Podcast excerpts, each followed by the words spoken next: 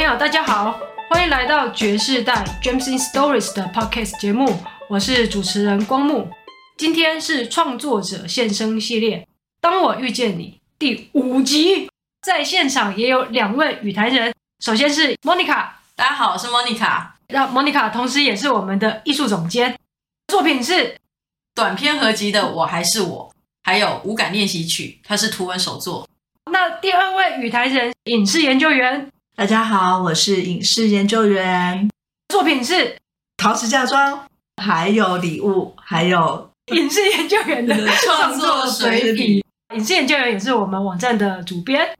好，当我遇见你系列呢，就是由我们三个人来为网站上面其他的创作者提出一些我们的感想，还有 feedback。进入第五集，我们要分享的是寄语系列。哎，有投稿的啊，你知道我们现在要讲你了。到我们今天录音为止，在网站上面发布的是三篇啦。第一篇是一日中途，终身中途，作者是铲屎博。第二篇是谁是受害人？这是一位匿名创作者的投稿。那第三篇是影视研究员，哎，作者就在现场，树奶奶。就从铲屎博开始好啦。嗯，影视研究员好像。看起来特别有感触，是吗？呃，对啊，一来是我们家有养猫，所以一开始看到这篇的时候，我就很兴奋的点进去看了。然后后来看到后面的时候，铲屎伯有分享了说有关呃猫妈妈跟猫小孩的故事。如果有定期在呃就发了我们觉世代的文章的更新的话，可能知道我有一。呃，创作是礼物，是在呃描写我跟我先生就是呃进入这个收养孩子的这个程序的一些心路历程。嗯。那我看到的时候，其实我就是马上联想到说，在这个我们收养小孩跟呃他的原生家庭等于就是出养的这个过程，其实就有点类似。那里面他大概就是提到说，哎，其实猫妈妈做了一些决定，他是为了他的小孩，因为他知道。呃，可能让小孩给呃，就是人类收养的话，是对这个小孩最好的。那我就是想到说，其实有的时候一开始我们可能会觉得说，自己生的小孩就是要自己养，或是我们就一定要自己生出小孩养自己生的小孩。嗯。可是，在现实的社会当中，他可能有一些因素是可可能让这位妈妈或爸爸他没有办法呃，给小孩最好的一个生活环境。那我们目前的出养跟收养的制度，可能就是基于这样子的一个想考量之下，觉得如果今天呃有一位呃收养人，他们是可以提供给小孩更好的照顾的时候，那出养的爸爸妈妈他们也许可以会比他们自己照顾这个孩子来的更好的话，这也是一个不错的一个方向。嗯。那我记得当时我看完这篇文章，我也。分享给我们呃，就是有呃辅导我们的社福机构的人员，那他们看了也蛮感动的。有的时候我在呃照顾妹妹，或者是我们在走这个流程的时候，有时候难免会去想说，呃，会不会妹妹哪一天离开我们，或者是说在这个过程当中，我们到底对妹妹的意义是什么？那有时候也是会去想说，我们跟她的原生父母有什么差别？会不会妹妹以后觉得，呃，我们不是那么重要，原生父母比较重要，等等这样的一个情绪的反应。但是看了铲屎博的文章之后，我就觉得，其实我干嘛去计较这些呢？其实重点就是，我们都是为了想要让美美，或是像这样的孩子，嗯，他将来的生活更好，生命更健康。嗯、那。做的事情就是跟铲屎伯他们现在在做的事情是一样的。哦，这个影视研究员情绪有点满哦。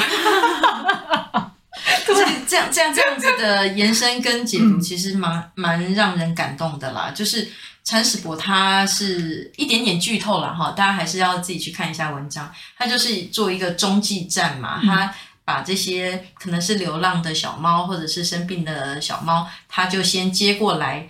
就是照养一段时间，然后再再有人领养的话，他再出养出去这样子。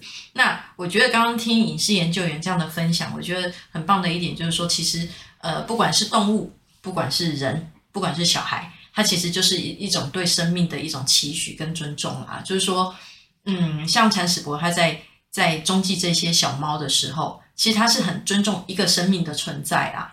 那他也非常用心的在照顾这个小猫。那当他有呃力不从心的时候，比如说他真的很用力在照顾一只小猫，可是那小猫还是没有办法存活下来的时候，他他内心其实是难过的。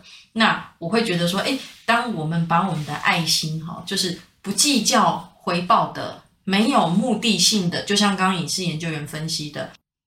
在领养小孩的过程当中，他可能也有很多的疑虑，就是说，哎，万一呃，我我付出了这么多，然后有一天这小孩子可能他跟我比较不亲，他可能还是觉得原生家庭比较重要，或者是在这个收养过程当中哪一个程序上面，呃，哪一个环节上面有个问题，可能这小孩子可能必须先。带离开他的时候，诶，他可能内心有一些纠结，就是我我付出了这么多，可是这东西这个小孩他还是没有办法跟着我的时候怎么办？可是我觉得很很高兴听到影视研究员受到铲屎博文章的启发，就是说，诶，如果我们的重心是放在我们对这个生命好，我们现在做的这件事情只是让这个生命能够更好的话，那其实很多就是细节上面的事情，我们或许不用那么执着，那么计较。就像铲屎伯，他好好的把那个小猫这样喂喂喂喂喂喂到它能够茁壮，然后能够让人家收养。那对这一只猫的生命来讲的话，其实它扮演一个很重要的一个角色，在它非常需要帮忙的时候。那影视研究员也一样，他在妹妹很需要人家照顾的时候，他出了这一份力，他不要去计较说，哎，万一有一天他离开我们或怎么样，他就是专注当下，他把一件事情。做好对一个生命的尊重，我觉得这个铲屎伯你成功了，谢谢铲屎伯。嗯，对啊，在铲屎伯里面讲到的，他看到的是一个大自然对于每一种生命的不平等啊，它的先天的条件是有所差异的，不管是健康条件、父母的环境啊，或者是他成长的条件，它是有差异的。但是，如果是一个为新生的生命着想的这个父母，他其实会让这个条件可能比较差的小孩子，也许他去别的地方的话，他有办法对这个生命来讲可能是更好的情况的时候，他会愿意亲生的这个父母，他看到自己的局限，在看到自己的小生命他可以发展的机会在哪边，他会做这样的尝试。而同时又有像铲屎伯，或者是像隐士研究员，或者是像一些呃社福机构这样子的人，他有办法来承接这样子一个心意，嗯、真的把这个生命让它延续下来，而且得到一个更好的成长的土壤。我觉得这个就是一个社会上面一个正向、一个很善念的一个循环。如果我们可以用这样子互相扶持的一些概念来对待所有的生命的猫啊、狗啊、人类的小孩，其实这个才是更。更有爱的一种落实，我也没有想到啊，呃、铲屎博的文章会让隐士研究员想到自己的礼物系列啊。那我觉得这是非常好的一种，哎，这是一共鸣，对，对，非常好的共鸣。然后影视研究员也也给社福机构的看到嘛，对，对他们也是很有功。对，铲屎博的这个功能哦，有点像他们社福机构，对，是啊，是啊，在某程度是，就是有点像社福机构。嗯、所以在一个短的一个文章里面，其实我们看到的是很多的社会上面角色的一些投射。我觉得这个是非常有意义的一个文章，所以把它放在寄语的第一篇。对，这真的非常谢谢铲屎博的分享。对，谢谢这位阿贝啊。搞不好她是女性哦，不知道 有可能。搞不好她是个年轻人，结果要硬要说她是阿贝。好，但是 anyway，我们非常高兴有这样子一个好的内容跟我们做分享。对，好，这个是寄语的第一篇。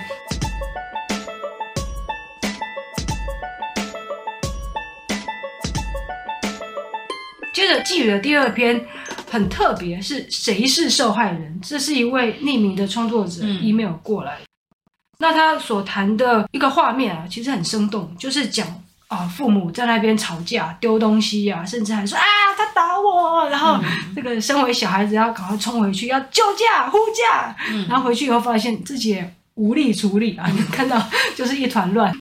主要是在描述这整个场景啊，最后好像没有什么。结束语啊，他就是进入到啊自己的反省，在这一团混乱当中，谁是受害人？是他从头到尾提出来的疑问嘛？对对。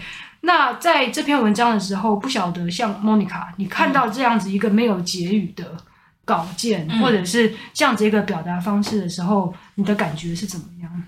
呃，我老是觉得这是一给大家的一个问题，有时候问题不一定会有答案。他把各个角色都呈现出来了，嗯，然后他把每一个角色的苦都讲出来了。受害者感觉上第一眼的感觉就是那个被打的妈妈嘛，第二个受害者可能就是你会去想到说，诶，这个男主人是不是受了什么样的压力？为什么他会动手呢？当然，动手打人就不对啦，要，尤其是男人打女人，这个又是更……所以第一个直觉的受害者是。被打的妈妈嘛，那再来就是你可能会去关照到说，诶，这个动手的人他到底是不是在生活中承受了很大的压力啊？那再来就是，诶，这个冲回家想要解决问题的人，他力不从心，他觉得打人的人很可恶，可是他也很可怜。造成问题的人，可是被打的人，他现在被打，他也很可怜。你要怎么办？你要你要安慰哪一个？子女的角色，诶，他也是一个受害人诶，他本来是一个很和谐的家庭啊。那他现在看到这个场面的时候，诶，他也很惊讶，觉得他就是把一个画面呈现给大家，然后大家各自去思考一下，说，诶，我们都有父母，可能都会届龄退休，都跟这个文章里面的爸妈一样，可能在家里大眼瞪小眼，可能都有一些争执。那因为我自己的年纪也是父母，也是差不多就是退休的年龄，然后自己也是一个就是家庭感很重、家庭观念很重的一个小孩。我把自己投射在这篇文章里面的时候，我一直在想，如果是我，我要怎么办？嗯，我相信现在在听的很多的听众，你们可能也是人家的父母，也是子女。对，我觉得你可以把自己投射到里面的任何一个角色，嗯，去想你是其中的一个人的时候，你要怎么做？我自己想了一遍之后，我会觉得说，嗯，父母的事情有时候不是我们可以解决的。那你能做的或许就是安慰。我可能会用比较感性的方式去安慰我的妈妈，因为她是被打的那一个人。可是我可能会用一个比较稍微说理的态度跟角色去跟动手的爸爸说：“你到底受了什么苦？你是不是受不了了？你为什么要动手？”那我同时可能也会告诉他：“你动手是错的。”嗯，不一定需要找到答案呢。而且对父母的事情，因为他们他们交往、结婚、生活的时间都比你跟你相处时间还长，你怎么有办法去解决他们的问题？然后也不要勉强自己，否则你真的会成为受害者，因为你找不出答案，你没有办法解决的时候，你就会是非常痛苦的那一个人了。嗯，就是这一篇文章给我的感觉，它是一个很开放性的问题，它没有一个标准答案，然后你可以把自己投射到那个剧情里面的任何一个角色，换个立场去想想看。如果是你，你会怎么做？因为我现在的角色比较像是父母，呃，我过去也是，呃，有的时候会是像文章中里面的小孩角色，的确有时候需要呃排忧解劳一下，呃，父母彼此之间的一些呃冲突或意见不合的情况。嗯。当下在看这篇文章的时候，我比较多的感触是，呃，我现在已经是为人父母了。当然，难免还是会跟自己的另外一半总是会有意见不合、争执的时候嘛。那尽可能的，就是提醒自己说，不要让小孩介入来处理我们夫妻吵架的后续。嗯。就是说，如果可以做到的话，也不要让小孩必须被迫在我们两个之中选一个。那尽可能的，不要让小孩。觉得说是不是他造成了我们夫妻之间吵架的原因，嗯嗯，或者是也不要让小孩烦恼说妈妈今天为什么不开心，为什么爸爸今天生气了，为什么今天家里气氛这么糟？因为就像嗯，文章最后其实有一句话说，呃，有点类似说为什么是他要来承担这些，嗯，这样的一个反馈，的确是因为小孩可能会觉得一来有些根本。不是他选择要被生出来的嘛，嗯，二来也不是他选择这样的父母，那所以呃，这是我第一次看到的时候的一个当下的情况。那我刚刚比较压抑的是，莫妮卡她会去想到说，哎，今天这个打人的爸爸是不是受到了什么样的压力，或是他妈妈对他做了什么事情，所以爸爸动手打人？那我觉得这也是给我们如果已经结婚的夫妻，我们可以去思考说，不管是女生还是男生，因为现在会打人也不见得只有男生了，嗯，没错。其实，呃，能够成为夫妻都是一个缘分。那我们生活的这么久了，理论上应该是你要能够了解你的另外一半的雷点在哪里，嗯，是不是在从年轻的时候的相处，慢慢慢慢，尽可能的都就互相了解彼此的底线在哪里？讨论清楚，就比较不容易呃去踩到对方的雷点。我觉得上一代他们在两性的课题上是比较少有机会去写学习的。到了我们这一代，是不是大家可以呃用一个比较理性沟通的方式，或者是正视自己彼此的情绪？呃，如果不开心，那就跟另外一半好好的谈，好好的坐下来聊，而不是说你就觉得啊，我不要展露出来，我我不要去告诉对方就没事。日子久了，一定都会，可能等到你老年退休就一次爆发了。对，那我觉得这个大家都可以再慢慢的去思考跟讨论。对，我看到这篇文章的时候，它里面有一些脉络的交代啊，就是说他本来是感情很好的夫妻，那到后来好像会开始有一些冲突的一些产生。假设啊，跟另外一半在一起，假设是二十年、三十年、四十年，你以为这个感情的关系啊，可能很稳定，或者是大家都很有默契，可是有很多的，也许有一些情绪，或者是有一些雷点，它是在累积当中，加上后来可能有一些。呃，有谈到是退休嘛，职涯上面的一些转变，或者是小孩子结婚出去什么的，嗯、他们其实是有转变的。你不要认为这个是固定不会变动的互动关系，它其实是在改变当中。对，只是你有没有意识到这个变化，它往什么地方去发展呢？那它有没有开始已经开始有点越来越恶化，而互相没有去注意到这一点？那它在无形当中变成的是一种压力，然后最后是一种。尖锐的展现，然后就引发了冲突。在很多的夫妻，因为小孩子如果也都不在身边的话，嗯、其实这种变化呀，只有这两个人知道。对，小孩子大部分是不会去有感觉的，不会去知道的。嗯、那甚至有一些老年相处的夫妻，他其实很很少会把自己的那种脆弱或者是不满。一直告诉他的小孩子，他可能想说啊，反正各自有各自的家庭，嗯，所以我们认为一种好像很密切的关系，它一直是维持稳定的。但是这个只是一种假设哦，一种理想的假设状态哦。其实很多的关系是需要我们用心去去关照它，然后去一直去检视它是不是有哪一些变质的部分、脆弱的地方。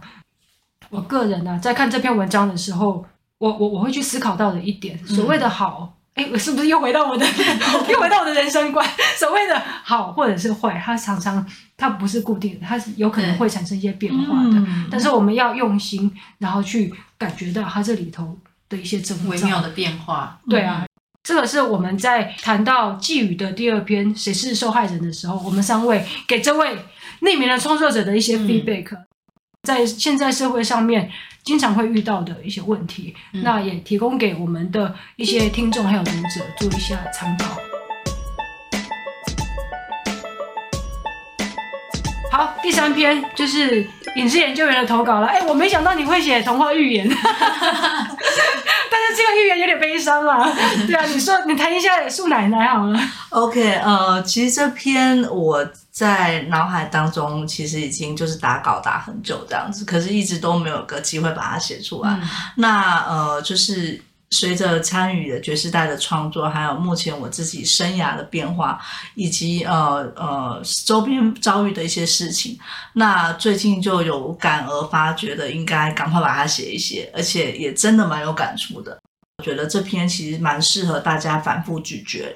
我相信，呃，像这位树奶奶的这样子性格的人，应该也不少。我自己就是这样子，就是我会很在意别人给我的评价，然后希望能够呃，在这些评价里面去做好每一件事情。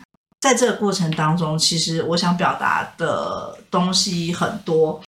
大家可能有看那篇文章的话，可以翻到最后的那一张图。其实，呃，很谢谢光木。他做了最好的诠释，嗯、就是那棵树从原本呃都没有半个树叶，然后非常枯萎，然后垂老的模样，变成一个很新生、很璀璨、很翠绿、开的白色的芬芳的花朵。这个过程是我想给大家的，也是给我自己的个期许。就是说，过去你可能经历了一些事情，你可能因为想要满足一些社会上的期待，那你的内心慢慢的可能有些扭曲了。或者是朝负面的走向走向，那自己可能不自觉的慢慢生病了，或者是觉得很累，呃，有点走不动。可是最后，呃，不管是外在的人给你的一个拥抱，或是你自己，呃，给自己一个拥抱，一个和解，你慢慢走向了新生。我觉得这个过程是。比较多是给我自己，那也是我的一个抒发啦。那细节我觉得大家可以慢慢的去感受。我收到素奶奶这一篇稿子的时候啊，因为我跟影视研究员认识蛮深的，所以我知他这里面投射的角色很多啊，包括他自己，然后包括他应该是跟长辈这边的互动，还有就是在职场上面的一些要求，而且这个职场上面是夹在中间的中层主管啊，下面对中层主管的依赖，还有上面对中层主管的交办，嗯，就是全部是挤在中间，对。在家庭当中的话，也是啊，就是上面可能有父母、有长辈的一些期待，或者是你要对于他们的一些照顾；下面呢有小孩子，呃，甜蜜的负荷，就是一方面你也在跟这个小孩子做一些互动、摸索跟尝试，你会想好好的照顾他，可是又担心说不知道给他的是不是最好的东西。没错，所以他有一个非常多重的一个角色的投射在里面。哦，还有一个是女性啊，很明显的是一个女性。我在这一篇文章的引言上面，我有说在大自然上面会很自然做一个母性的一个投射，因为我们认为对于大自然是予取予求的，嗯，对于女性她可能也是予取予求的，而女性跟大自然就是要无条件的给予资源跟照顾，这个是在很多的呃古今的神话或者是很多的一些生态的讨论都是往这个方向去谈。呃，不确定影视研究员在做这个预言的这个设计的时候有没有去有这样子的一个设想，但是至少在我的理解上面的话，它是是符合这样子的一个脉络，也有可能是一个文化性的一个脉络，让你自然而然往这样子，蛮有可能的，对，往这样子的预言去把它呈现出来。嗯、那我是提提供给大家，我们在看这个预言的时候，我们其实可以从很多个角色里面来去做一个关照。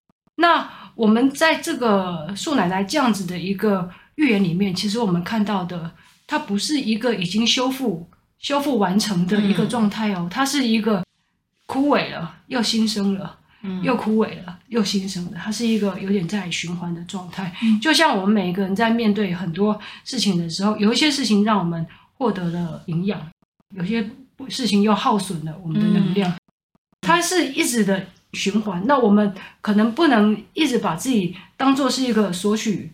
索取对方资源的那个角色，也不能把自己一直定位成给予的角色。嗯、我们每个人都有都有被需要的时候，也有需要别人的时候。对，所以我希望用的是一种循环的一个概念来看我们身边的每一个人，嗯、甚至我们身边的所有的万物啊。我们不能只是一味的去索取，我们还要想说我们要怎么去给予。那我们也不要认为自己就一定要无条件的给予哦。我们在脆弱的时候。知道自己有有所匮乏的时候，我们要去找到一些补充。嗯、那如果不得其门而入的时候，要记得适时的寻求一些资源帮助。对，这个是我在解读素奶奶的时候，我看到的一些点啊。嗯，我看到这一篇的时候啊，其实我我那时候看的时候，我眼眶是有泛泪的，莫名的鼻酸的。嗯、就是他文字写到说：“妈妈，您也辛苦了。从今以后，您不再是谁的女儿，谁的姐姐。”谁的妻子，谁的母亲，谁的媳妇，谁的好友，谁的下属，谁的主管。看到这边，我其实很感动，因为我们每一个人在社会上是多重角色的，其实也是辛苦的。曾经有一个长辈跟我讲了一句话，他说：“哦，做狼实在是真悲苦啊。哦”那个台语我讲不出来哈，原谅我。然后那时候我在跟他聊天的时候啊，我就跟他说。我不会讲人生是苦的，我会说人生是需要努力的，是辛苦的，它不是悲苦的。因为你有这么多的角色，你会对自己有很多的期许，然后你会把它变成是你的框架。你当姐姐的时候，你就是要把弟弟妹妹照顾好。可是谁说的呢？我一样是从妈妈肚子出来，我不过找你两年而已，为什么是我照顾你？为什么不是你照顾我呢？对不对？我觉得我们会给自己很多的框架，那这时候影视研究员感动了。没关系，我要继续讲下去。对，我们继续讲，这是我们给你的 feedback。对，我我们我们你想哭就哭吧。对对对，我们现场就要给影视研究员 feedback，就是每个人都是多重角色的，人生这条路上是辛苦的，但它不会是悲苦的。如果你懂得适时的宣泄你的压力。或者事实的我谁都不是，我就只是我，我觉得你会轻松一点。我说不出像刚刚光幕它比较大框架的一个概念的假说那样，就是说是一个循环的概念。但我我只是要讲说，在很多的角色上面，我们真的会给自己很多的压力。哦，我一定要做到最好。可是谁能做到最好呢？对不对？你也是当了妈妈之后才开始学会当妈妈的呀。你也不是天生下来就是当妈妈的呀，对不对？那我会觉得说，可以给自己努力前进的力量，但是不要给自己太沉重的压力。对，这个是我看这一篇树奶奶最感动的地方，也是想要回馈给影视研究员的地方。因为我从他文章里面，我可以感受得到他有很大的，呃，我我我直说他是比较负面的。的情绪的感觉，那我会觉得是说，哎，写出来很好，至少你看到自己真的背上驮了很重的负担，哦，那我会觉得是说，哎，不要给自己这么大压力，有时候放下一点点啊，哦，先把姐姐的角色放下，先把女儿的角色放下。当你在跟妹妹相处的时候，你就 enjoy 当一个妈妈的角色，你就跟她一起玩，你不用觉得妈妈一定要教她什么啊，你就跟她一起丢球就好了。所以我的意思是说，就是适时的啦。就是放下一些负担啦，对。对啊，就是嗯，跳脱树奶奶这一篇文章以外啊，嗯、就是我们所认识的影视研究员，或者在网站上面大家所看到的所有影视研究员的内容，大家可以感觉得到，他陶瓷家庄谈的是一个家族的女一些使命啊，甚至还有、嗯、还有他的想要复兴，就是振兴在地文化的一种责任感在啊。在礼物上面，他做的是一个艰难的决定啊，他去收养了女儿，然后在现在非常的用心的在陪伴陪伴着她长大。呃，还有很多的，就是影视研究员所做的一些 feedback，你看得出来是一个非常有责任心的人，把自己的本分尽量做好，做到最好，对，做到最好，想要给大家安心踏实的一个形象的人，愿意让人家依靠的一个角色。但是有时候好像会有一点不太不太稳，对。突然失控，把那个不稳定、不安全的状态表现出来。在树奶奶里面，其实看得出来，你有在，好像有在试图找到那个平衡，或者是找到那个重心，但是好像没有完全的找到，能够让你去真正滋养到你的那个地方，非常踏实的那一个点，好像还没有，也不用给自己这么大的束缚或者是压力。做到了哪边，我们就去找那个好的部分。嗯、对，不要去看那些已经在选项之外的其他的事情。对，那这样的话，你可以更专注的在当下，更专注的在你身边的人，更专注在你内心上面的平静，然后可以把你想要完成的事情可以完成的更好，而不觉得那个是压力。